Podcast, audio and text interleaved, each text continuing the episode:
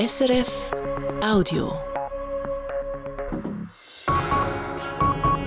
Das Tagesgespräch mit Caroline Ern. SMRI, Schweizerische Menschenrechtsinstitution. Es war ein langer Weg, bis es das in der Schweiz gegeben hat. Im Mai 2023 ist sie gegründet worden. Stefan Schlegel, ihr seid jetzt der Direktor. Willkommen in der Sendung. Danke, schön, dass ich da sein darf. Ihr habt erst Anfang Monat angefangen und jetzt schon die ersten Interviews, die ihr zu dieser neuen Institution gebt. Wie ist es nicht Mut? Es ist eine spannende und eine intensive Zeit für mich und für die SMRI als Ganzes. Aber wie Sie gesagt haben, es hat eine lange Vorgeschichte. Äh, wir haben lange darauf warten, um operativ zu werden. Und darum freuen wir uns jetzt auch, dass es losgeht. Ihr seid Europarechtler, Völkerrechtler, habt zu Eigentums- und Migrationsrecht geforscht. Was ist eure Motivation, jetzt Direktor der neuen Menschenrechtsinstitution zu sein? Also es gibt mindestens drei Gründe, die das zu einer wahnsinnig spannenden Aufgabe machen. Das eine ist das Thema, die Menschenrechte. Das ist das Thema, das mich dazu bewogen hat, Jurist zu werden und Rechtswissenschaftler zu werden. Das Thema, das mich meiner Lebtung begleitet hat. Das ist aber noch spannend. Also Menschenrecht und er tut man Recht studieren. Warum? Ich mag mich noch erinnern, als Kind, das muss in der vierten Klasse sein, dass ich das erste Mal mit dieser Idee konfrontiert worden bin von den Menschenrechten, mit der Idee, dass Menschen Recht haben aufgrund von ihrer Eigenschaft als Mensch, weil sie Menschen sind. Recht, wo man sich nicht muss zuerst verdienen und Recht, wo man nicht kann verlieren und Recht, wo die Aufgabe haben, die Würde und die Freiheit von jedem Einzelnen zu schützen. Und das ist eine Idee, wo mir schon ganz früh als Kind ungeheuer eingeleuchtet hat und mich elektrisiert hat und ich das Gefühl hatte, das wäre ein Instrument, um die Welt ein, ein besseren Ort zu machen. Und das wäre ein Thema, wo man sich könnte ein Berufsleben lang damit äh, befassen. Das wäre etwas Sinnvolles ähm, zu machen. Und das hat mich dazu bewogen, Just zu studieren und nachher dazu bewogen, äh, Rechtswissenschaftler zu werden und mich mit Themen zu befassen, die besonders exponiert sind in Menschenrechtsfragen, zum Beispiel mit der Migration. Und das hat mich auch dazu bewogen, immer ein bisschen aus der Distanz, aber trotzdem immer interessiert, mit zu beobachten, was passiert mit dieser Idee und mit dieser Forderung von der nationalen Menschenrechtsinstitution in der Schweiz. Der hat jetzt eben einen Punkt aufgeführt, warum das der, oder welche Motivation das der hat, jetzt da der Direktor zu sein. Was sind die zwei anderen Punkte?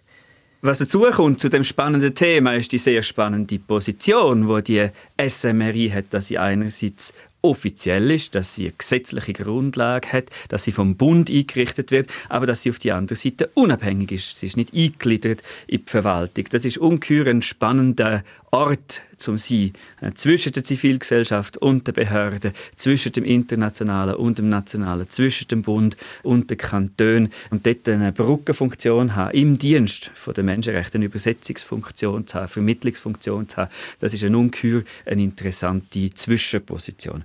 Und das Entschuldigung, ja, das war der zweite. Und der dritte Punkt ist natürlich der, der Moment jetzt. Also, dass es äh, die Möglichkeit gibt, das von ganz neu aufzubauen, quasi in ein leeres Büro einzuziehen und dort dann einfach mal anzufangen zu arbeiten und die ganz grundlegenden Pflöcke einzuschlagen und die ganz grundlegenden Entscheidungen mitzuhelfen, zu fällen und zu prägen. Das ist vielleicht der spannendste Moment überhaupt im Leben von dieser Institution und das ist ein Privileg, das wahrscheinlich nur einmal im Leben kommt, dass man bei so etwas mitmachen kann. Menschenrechte, ihr habt jetzt vorhin so das grosse Ganze aufgezeigt, was sie bedeuten, aber jetzt, äh, wo begegnet man denen im Alltag? Also eine Möglichkeit, auf die Frage zu antworten, ist, wenn Sie am Morgen aufstehen und die Zeitung aufschlagen und das Radio anmachen und dort eine Diversität von Meinungen hören, dann ging das nicht ohne Medienfreiheit. Und wenn Sie nachher sich entscheiden, heute rauszugehen statt ins Büro, dann ging das nicht ohne Bewegungsfreiheit und so weiter und so fort. Ganz ein Haufen Aspekte, wie wir unser Leben gestalten, wie unser Leben Qualität bekommt. Die Art, wie wir ähm, Leben Sinn geben, mit wem das wir unser Leben verbringen, das ist alles andere als eine Selbstverständlichkeit. Menschlichkeit und das hängt ab vom Menschenrecht. Und oft würde man sie erst dann realisieren, wenn sie nicht mehr da wären. Also zum Beispiel Corona, sind sie ja breit diskutiert worden. Bei Corona, das ist ein sehr schönes Beispiel, weil dort ein Haufen von diesen Qualitäten, die ich jetzt beschrieben habe, auf einmal weggefallen sind und man nicht mehr können Zeit mit der Familie verbringen ohne weiteres, nicht mehr können sich frei bewegen, nicht mehr können in ein Restaurant gehen oder nicht mehr können als Gastronom Dienstleistungen anbieten. Und dort hat man gemerkt, wie einschränkend das Leben ohne Menschenrecht wäre und wie, wie heikel das es wird, wenn ein Staat sich kann auf eine Notsituation berufen und darum viel drastischer eingreifen ins Leben von uns, als das normalerweise der Fall ist. Dann hat es eben eure Institution noch nicht gegeben. Schauen wir doch zurück auf die Entstehungsgeschichte. Die Schweizerische Menschenrechtsinstitution ist noch sehr jung, aber sie hat eben eine lange, über 20-jährige Entstehungsgeschichte. Der Anfang ist eigentlich der Beitritt der Schweiz zur UNO 2002. Das ist so die Grundlage dieser Menschenrechtsinstitution. Ja, wenn man weg könnte man sogar noch weiter zurückgehen und das Ende vom Kalten Krieg und der Optimismus, was es dort gegeben hat und die äh, Renaissance, die die Menschenrechte erlebt haben. Und es hat eine grosse Konferenz gegeben im 1993 zu den Menschenrechten und ein Beschluss, ein Konsens, der entstanden ist aus, dem, äh, aus dieser Konferenz, ist die Forderung gewesen, dass eigentlich alle Staaten sollen nationale Menschenrechtsinstitutionen einsetzen. Und es ist eigentlich noch ein bisschen voran, dann im Jahr 2001, wo ähm, eine große Koalition aus der Zivilgesellschaft in der Schweiz entschieden hat, dass sie kämpfen für eine nationale Menschenrechtsinstitution. Und dann Ende 2001, wo es zwei parlamentarische Initiativen gegeben hat, um so eine Menschenrechtsinstitution einzurichten. Und es ist von dort an, wo dann eigentlich Mühlen in der Schweiz angefangen zu malen. Du hast gesagt, es betrifft eben verschiedene, viele verschiedene Länder. Die Schweiz ist da ein bisschen Schlusslicht jetzt mit der Einführung von dieser Institution. Ja, das gilt jedenfalls für den europäischen Kontext. In Europa haben die, der Großteil der Länder schon länger so eine Menschenrechtsinstitution und weltweit haben das eine Mehrheit der Staaten, über 120 Länder auf der Welt verfügen bereits über so Institutionen. Das ist ja vielleicht der Grund, dass, wenn man von Menschenrechten redet oder von Menschenrechtsverletzungen, dann denkt man nicht gerade zuerst an die Schweiz. Ist das der Grund, warum es dann auch viele politische Diskussionen hat gegeben, ob es das überhaupt braucht? Es gibt eine Reihe von Gründen und man könnte ja die Vermutung, die Sie jetzt geäußert haben, auch umdrehen und sagen, wenn alle davon ausgegangen wären, dass immer alles im Reinen wäre mit Menschenrechten in der Schweiz, dann wäre es ja völlig bedenkenlos gewesen, so eine nationale Menschenrechtsinstitution einzurichten. Es hätte niemand müssen Angst haben, dass die ihnen auf die Zeche tritt. Dann hätte man das einfach können machen. Und ganz so ist es ja nicht gewesen. Es ist sehr ein zäher Prozess gewesen, wie Sie gesagt gesagt haben. Und das deutet darauf hin, dass die Vorstellung, dass jemand permanent lobbyiert für die Menschenrechte und eben permanent ein Schrittmacher ist für die Menschenrechte und permanent dort darauf hinweist, wo es Defizit gibt in der Menschenrechtsarbeit, eine Vorstellung ist, die nicht allen gefällt und darum einen langen Kampf braucht hat, bis sich das hat durchsetzen und etablieren Gut, aber das Argument war ja eher das gewesen, es gäbe schon genug private Organisationen, es gäbe ein ausgebautes Netzwerk von NGO, wo sich, wo der Bund auch unterstützt und wo sich ausschließlich oder vor allem mit Menschenrechten befassen. Also das brauche ich einfach nicht. Es haben ja schon genug, die sich darum kümmern. Das war mhm. ja ein Argument dagegen. Mhm. Ja, das ist eben die Zwischenposition, offiziell, aber unabhängig mit dem Gewicht von etwas, wo eine gesetzliche Legitimation hat und öffentliche Mittel hat und ein generelles Mandat hat. Interessensvertreter von der Menschenrechtssituation ist in der Schweiz. Nicht Interessensvertreter von einzelnen Menschenrechten oder von einzelnen Gruppen, wo besonders Menschenrechtsverletzungen ausgesetzt sind, sondern mit einem generellen Mandat. Das ist ein Alleinstellungsmerkmal von einer nationalen Menschenrechtsinstitution. Das hat nach wie vor gefehlt in der der Schweiz. Das ist eine wichtige Lücke gewesen. Die Erfahrung aus anderen Staaten zeigt, dass so eine nationale Menschenrechtsinstitution wichtige Impulse kann geben und darum ist es eine schöne Errungenschaft, dass die Schweiz jetzt auch so eine Institution hat. Ein anderer Vorwurf war dass es einfach Imagepflege sei, weil es so ganz viele Staaten gibt, die regelmäßig Menschenrechtsverletzungen machen. Die haben auch solche Institutionen, aber eben die Menschenrechte sind durch das oder sind durch das nicht viel besser. Also es ist einfach eine Imagepflege. Es wird nichts gemacht im internationalen Menschenrechtsbereich von Staaten, wo nicht mindestens zum Teil auch Imagepflege ist, wo nicht mindestens zum Teil Window Dressing ist. Und das muss man wahrscheinlich als Zivilgesellschaft und als nationale Menschenrechtsinstitution so nutzen, dass man sich das wie als, als Rückenwind äh, nutzt und sagt, ja, wenn ihr mit dem wollt Imagepflege betreiben oder jedenfalls unter anderem Imagepflege betreiben, dann soll uns das recht sein. Wir sind so unabhängig, wir haben die Kapazitäten, um über die Imagepflege raus einen realen Unterschied zu machen. Und das ist eben wahrscheinlich die Ambivalenz, die ein Haufen nationale Menschenrechtsinstitutionen haben, dass sie sich ein bisschen gehalten werden zur Imagepflege und nachher aber anfangen, den Wirkung entfalten und eine wichtige Dynamik haben. Und das ist das, ist das Interessante an dieser Unabhängigkeit. Ihr habt ja jetzt erst Anfang Monat angefangen, also ihr habt die ganze Geschichte, die umstrittene Geschichte nicht miterlebt. Ist das eher ein Vorteil oder ist das eher ein Nachteil? Das ist im Moment ist das vor allem eine Herausforderung. Ich bin im Haufen am Nachschaffen und am Nachlesen und am allmählich Verstehen. Ich bin im Haufen am Leute kennenlernen, die involviert sind in diesen Prozess. Aber über lange Sicht könnte es gut ein Vorteil sein, wenn ich mir die Geschichte mal erschlossen habe und einen Überblick habe über die, weil es wäre wahrscheinlich fast nicht möglich, in diesen langen Prozess aktiv involviert zu sein, ohne einen Haufen Konflikt auch dann mit an die Rolle zu bringen und einen Haufen ja, Ballast, wo entstanden ist in dem Prozess. Und, und ich habe den Vorteil, ohne den Ballast an die Aufgabe heranzugehen. Und gleich hat er ja am Anfang gesagt, ihr habt das immer mitverfolgt. Also es ist nicht etwas, wo ihr jetzt das erste Mal gehört habt, wo ihr das Inserat gelesen habt, sondern ihr habt die ganze Entstehung eben quasi wie vor, als Forscher vor einer Aussenposition beobachtet. Absolut, oder? Das ist, ich bin etwa gleichzeitig an die Uni Bern gekommen, wie der Vorläufer von der Nationalen Menschenrechtsinstitution, das Kompetenzzentrum für Menschenrecht an der Uni Bern entstanden ist, so quasi als ein Pilot, wo, wo die, die Anforderungen an die Unabhängigkeit noch nicht erfüllt und ja dem sein Entstehen aus der Nähe gesehen, immer von der Seitenlinie her, aber immer aus der Nähe, dann gesehen, wie die Diskussion sich ein bisschen, ja, ein bisschen an eine Grenze gestoßen ist, wie geht es das weiter und man sich dann dazu entschieden hat, nein, wir versuchen jetzt die, die sogenannten Pariser Prinzipien, wo eben die Unabhängigkeit und die, die Generalität vom Mandat beinhaltet, zu erfüllen und schaffen eine nationale Menschenrechtsinstitution. Die hören das Tagesgespräch mit dem Stefan Schlegel. Er ist neu Direktor vom Menschenrechtsinstitut, das vor einem Jahr ist gegründet wurde. Schauen wir doch jetzt mal konkret eure Aufgaben an. Und ich möchte es auch gerade an konkreten Beispiel machen. Förderung der Menschenrechte in allen Lebensbereichen und auf allen staatlichen Ebenen in der Schweiz. Letzte Woche zum Beispiel hat der Menschenrechtsgerichtshof die Schweiz verurteilt, weil die Polizei einen Mann nur aufgrund von seiner Hautfarbe angehalten und kontrolliert hat. Hat jetzt dieser Fall irgendetwas mit eurem Menschenrechtsinstitut zu tun?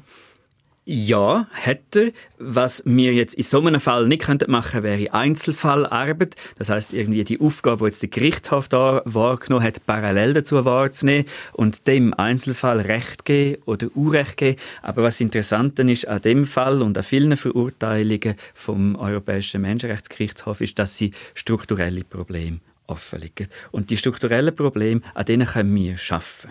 Das sind Probleme in der Praxis, wie die Polizei mit Kontrollen umgeht in dem konkreten Fall. Es sind aber auch Probleme, wie Beschwerden in dem Zusammenhang nachher von den Gericht behandelt werden. Und zu beidem ist es jedenfalls denkbar, dass wir Regeln, Best Practices, Verfahren ausarbeitet und mit den Kantonen gehen reden. In dem Fall ist es die Stadtpolizei gewesen. Da ist also auch eine Kommune, die involviert ist. Da sehen Sie, wie alle Ebenen von der Staatlichkeit wichtig sind in der Menschenrechtsarbeit. Tipps geben, Inputs zu geben, wie man eben die strukturellen Probleme kann überwinden kann. Also das heisst es konkret, ihr geht auf die Polizei zu und fragt, können wir das mal anschauen, eure Prozesse, wettet ihr gerne eine Beratung oder wie kann ich mir das ganz konkret vorstellen? Wenn wir jetzt in, da, in dem konkreten Dossier Racial Profiling äh, werden aktiv werden, das ist im Moment noch eine offene Frage, aber ob es jetzt in dem oder in anderen strukturellen Problemen, sage ich, wo die Menschenrechte damit herausgefordert sind im Moment, das sind genau mögliche Handlungsformen, wie wie wir tätig werden. Ja. In der letzten Woche ist Davos auch in die Schlagzeilen gekommen, weil ein Restaurant Jüdinnen und Juden verboten hat, Wintersportgeräte zu mieten. Ist jetzt auch das ein Fall, wo ihr zum Beispiel intervenieren könntet? Ich denke schon, dass das ein, ein sehr ein anschaulicher Fall ist. Wiederum, oder? Wenn jetzt jemand würde zu uns kommen und sagen, ich habe keinen Schlitten können mieten dann nachher müssten wir die Person enttäuschen oder vertrösten oder verweisen an eine Stelle, wo ihr helfen kann. Wir persönlich könnten nicht den Fall an die Hand nehmen, weil wir sind kein Gericht und wir sind auch keine Ombudsstelle. Das dürfen wir nicht sein. Das ist das, was das Gesetz ausschließt. Hingegen könnten wir auch da wieder fragen, was ist denn das strukturelle Problem, das Problem, das da dahinter steht, hinter dem Zwischenfall. Das hat ja auch eine lange Vorgeschichte. Und ähm, nachher mit der Tourismusbehörde Kontakt aufnehmen, mit dem Kanton Kontakt aufnehmen aufnehmen. Es scheint mir auch ein Fall zu sein, wo es vielleicht sinnvoll wäre, die Öffentlichkeit zu suchen und zu sagen, wir können ein Forum sein, wir können verschiedene Seiten in der Öffentlichkeit zusammenzubringen bringen und, und moderieren. Und es scheint ein Fall zu sein, wo es möglich ist, zum intervenieren und zu sagen, das sind Standards. So geht eine nicht diskriminierungs, ähm, eine diskriminierungsfreie Behandlung von spezifischen Gruppen. Das ist Antisemitismus, da muss man besonders darauf Acht haben. Das ist antimuslimischer Rassismus, da muss man besonders darauf Acht haben. Das sind Punkte, die man muss beachten muss. Das wäre eine mögliche Interventionsform in so einem Fall.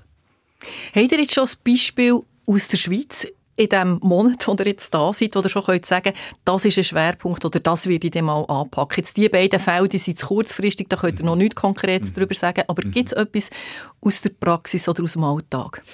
Ich kann Ihnen im Moment noch kein konkretes Beispiel geben und das hat mit der Generalität des Mandats zu tun. Oder Im Unterschied zu einem Haufen anderen Akteuren im Feld vom Menschenrechtsschutz und von der Menschenrechtspolitik in der Schweiz haben wir ein generelles Mandat. Das heißt, es geht um Menschenrecht grundsätzlich. Und wir sind im Wesentlichen das Dritte und ein Vorstand im Moment. Und wir werden einen sehr sorgfältigen Strategieprozess durchlaufen müssen, um die Frage beantworten, wo denn wir jetzt den Schwerpunkt setzen innerhalb von dem riesigen Mandat. Wir werden uns sehr fokussieren müssen mit den wenigen Ressourcen, die wir haben. Und das ist ein, ein Prozess, wo wir uns ganz bewusst Zeit lassen dafür, weil frühe Schritte sind besonders wichtige Schritte und die werden wir vorsichtig und, und nach sorgfältiger Reflexion machen. Wir können ja vielleicht durchgehen, was auf eurer Webseite steht. Dann kann man es vielleicht auch noch mal ein bisschen veranschaulichen. Also zusammengefasst steht dort, und ihr könnt zu jedem Punkt, den ich nicht sagen, vielleicht sagen, was, was ihr da könntet machen. Ihr dokumentiert und informiert über Menschenrechte. Wenn Sie jetzt nochmal den Fall vom EGMR nehmen, wo letzte Woche die Schweiz verurteilt worden ist, ist einer der Kritikpunkte, es gibt zu wenig Informationen, es gibt zu wenig Daten über Polizeikontrolle. Zum überhaupt beurteilen, findet die ohne eine rassistische Schlagseite statt. Das ist etwas, was der Gerichtshof kritisiert hat. Und dort zu dokumentieren, zu dem Daten zu sammeln oder jedenfalls Rahmenbedingungen zu definieren, unter diesen Daten können gesammelt werden. Das wäre ein Beispiel für so eine Dokumentationstätigkeit. Und kommt da schon der zweite Punkt rein, der forscht zu Menschenrechten? Genau, also der Übergang zwischen quasi äh, äh, soziologischer und empirischer Forschung zur Frage, äh, was ist denn überhaupt die Situation, wie viele Leute sind betroffen und in welcher Form, hat einen fließenden Übergang zu juristischer Forschung, zu rechtswissenschaftlicher Forschung, wo sich fragt, was sind denn rechtlich gesehen die Lücken, was sind Defizite, was sind die strukturellen Probleme, was sind die konzeptionellen Probleme? Und wie können die in der Praxis überwunden werden. Also das ist dann wieder so ein fließender Übergang von der Forschungsergebnis zu den Empfehlungen und das wird das Feld sein, wo wir werden müssen navigieren. Ihr beratet Bund, Kantone und Gemeinden. Nehmen Sie nochmal die zwei Beispiele, die Sie vorher erwähnt haben, die Schlittenvermietung zu Davos und die, die Polizeikontrolle im Hauptbahnhof Zürich. In beiden Fällen sind wahrscheinlich alle staatlichen Ebenen in der einen oder anderen Form involviert. Also ist eine Kommune involviert in beiden Fällen und da gibt es einen kantonalen Rechtsrahmen und über den übergeordnet gibt es einen Bundesrechtsrahmen alle Staatsebenen in der Schweiz sind am stärksten fast Kantone, aber auch der Bund und auch äh, Kommunen in der Umsetzung vom Recht sehr stark involviert und dort, wo tatsächlich können Menschenrechtsverletzungen passieren im Strafvollzug, in der Bildung, in den Spitälern, bei Polizeikontrollen und so weiter. Und es ist an diesen Schnittstellen zwischen dem Einzelnen und der Öffentlichkeit, wo am meisten praktische Kenntnis muss vorhanden sein für die Menschenrechtsarbeit und dort intervenieren, das wird ein wichtiger Teil sein von unserer Arbeit. Ihr seid im, auch im internationalen Austausch und das ist ja auch recht spannend, weil Menschenrechte werden im Moment auch mit, natürlich mit den Kriegen, die laufen, diskutiert, sei es Russland gegen die Ukraine, sei es aber auch der Krieg Israel und Gaza. Was betrifft da die Schweiz oder euch, jetzt euer Institut? Also Zunächst einmal heißt internationaler Austausch ein bisschen etwas anderes wahrscheinlich, weil Menschenrechte, die werden äh, vom UNO-Menschenrechtsrat und nachher von spezialisierten Gremien innerhalb von der UNO zu den einzelnen Konventionen überwacht. Und es werden Empfehlungen gegeben den Staaten, wie dass sie ihre Menschenrechtssituation können verbessern können. Und es ist in erster Linie die Arbeit, die sehr arbeitsintensiv ist und sehr viel Sachkenntnis eben aus den Kantonen und aus den Kommunen braucht, wo nachher für ein internationales Gremium übersetzt und aufgearbeitet werden, wo es eben eine wichtige Brückenfunktion auch geben für so eine nationale Menschenrechtsinstitution. Und dann gibt es natürlich die, die grossen Konflikte auf der Welt, die typischerweise verbunden sind mit grossflächigen und systematischen Menschenrechtsverletzungen. Und dort haben wir insofern kein Mandat, dass wir uns nicht direkt zu dieser Situation äußern können. Wir befassen uns mit der Menschenrechtssituation in der Schweiz. Andererseits ist es ja nicht so, dass die Schweiz ein Container ist, der nach außen abgeschlossen ist und sich selber genügt, sondern die Ereignisse haben in vieler Form einen Einfluss auf die Schweiz. Eben zum Beispiel in einer Zunahme von Antisemitismus und antimuslimischem Rassismus. Es gibt Migrationsfragen, die ausgelöst werden durch so grosse Konflikte. Es gibt Fragen von Export, von der Regulierung von Wertschöpfungsketten, die ausgelöst werden von so Kriegen. Es gibt also Sanktionen. Äh, zum Beispiel Sanktionen, aber auch, äh, das ist auch denkbar, also dass Firmen ihre Praxis müssen ändern in der Art, wie sie ihre Wertschöpfungsketten organisieren, zum menschenrechtskonform zu handeln, ohne dass wir uns schon im Bereich der Sanktionen befinden. Also eine Reihe von ganz wichtigen Interferenzen, die es geben kann zwischen der Situation im Ausland und der Situation in der Schweiz. Und das sind natürlich auch sehr dynamische Situationen. Und da ist es unter Umständen auch wichtig, dass jemand eben so ein bisschen den, den Bewegungsmelder kann spielen und den Schrittmacher kann spielen und sagen, aus unserer Sicht sind das die Standards, die in dieser Situation müssen angewendet werden Ihr habt eben Zusammenarbeit angesprochen. Es gibt ja auch eidgenössische Kommissionen, zum Beispiel gegen Rassismus oder für Frauenfragen. Wie grenzt ihr euch denn zu dem ab? Weil das sind ja auch Institutionen, die vom Bund auskommen. Mhm. Also zunächst einmal ist es, glaube ich, wichtig, stärker Möglichkeit von der Zusammenarbeit und von der sich gegenseitigen Ergänzung zu betonen, als von der Notwendigkeit von der Abgrenzung. Also das ist, glaube ich, ganz wichtig, dass wir nicht sagen, bis dahin geht euer Revier und da fängt unser Revier an, sondern dass man sagt, wir wissen, wie viel Expertise das bei euch vorhanden ist und wir wissen, was für gute Arbeit das ihr macht und wir wollen wahnsinnig gern ein Resonanzverstärker sein für das, was ihr macht. Die wichtigen Unterschiede zwischen den Kommissionen und uns ist einerseits, dass die Generalität von unserem Mandat, dass wir uns um die Menschenrechtssituation als Ganzes kümmern und darum vielleicht noch eher in der Lage sind, die einzelnen Punkte miteinander zu verbinden, quasi die einzelnen Perspektiven zu einem Ganzen zusammenzufügen. Und was besonders wichtig ist, ist die Unabhängigkeit. Die Kommissionen werden sowohl vom Bundesrat ins Leben gerufen, als auch vom Bundesrat besetzt. Der Bundesrat ernennt die Mitglieder von diesen Kommissionen und da gibt es einen qualitativen Unterschied zur SMRI, wo sich auszeichnet durch ihre Unabhängigkeit und dass, der, dass, dass die Verwaltung nichts mitzureden hat, wer da im Vorstand sitzt. Wer redet damit? Wer im Vorstand ist? Die äh, Nationale Menschenrechtsinstitution ist kein Verein, sie ist eine Körperschaft öffentlichen Rechts, aber sie ist strukturiert entlang der Linie von einem Verein.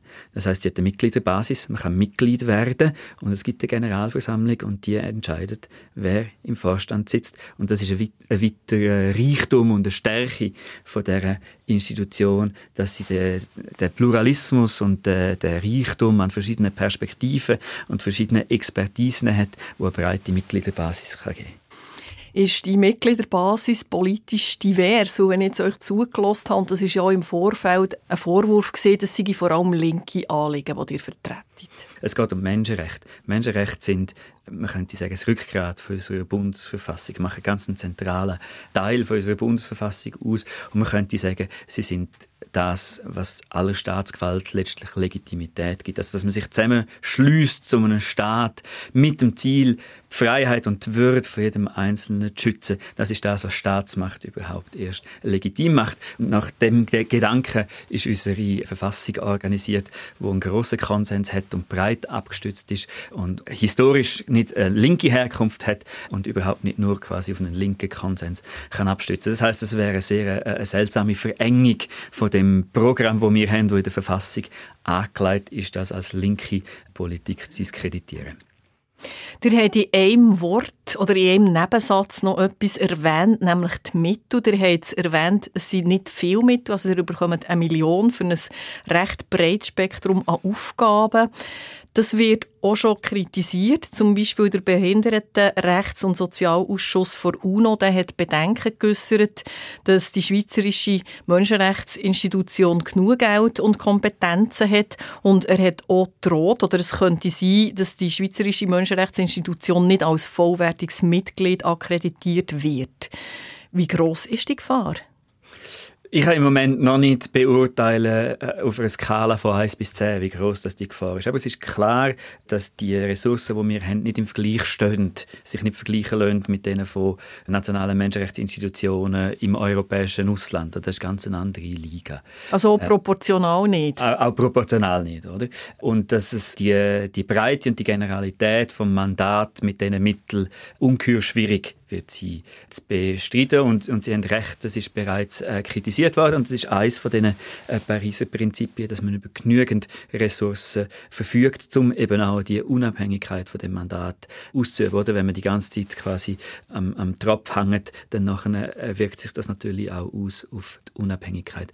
Aber wir sagen uns, äh, als zartes Pflänzchen zu starten, ist immer noch besser als gar nicht zu starten und wir sind zuversichtlich, dass wir äh, relativ äh, klar in den, in den ersten vier Jahren, wo jetzt die Finanzierung mal so steht, können zeigen, äh, was der Wert ist von einer nationalen Menschenrechtsinstitution äh, und dass sie den Wert auch noch mehr könnte entfalten, wenn sie mehr könnte wachsen und dass sie dann, ja, dass sie kann wachsen. Stefan Schlegel, merci vielmals, seid ihr hier im Studio für das Tagesgespräch vorbeikommen. Ich jetzt danke, herzlich. Das war ein Podcast von SRF.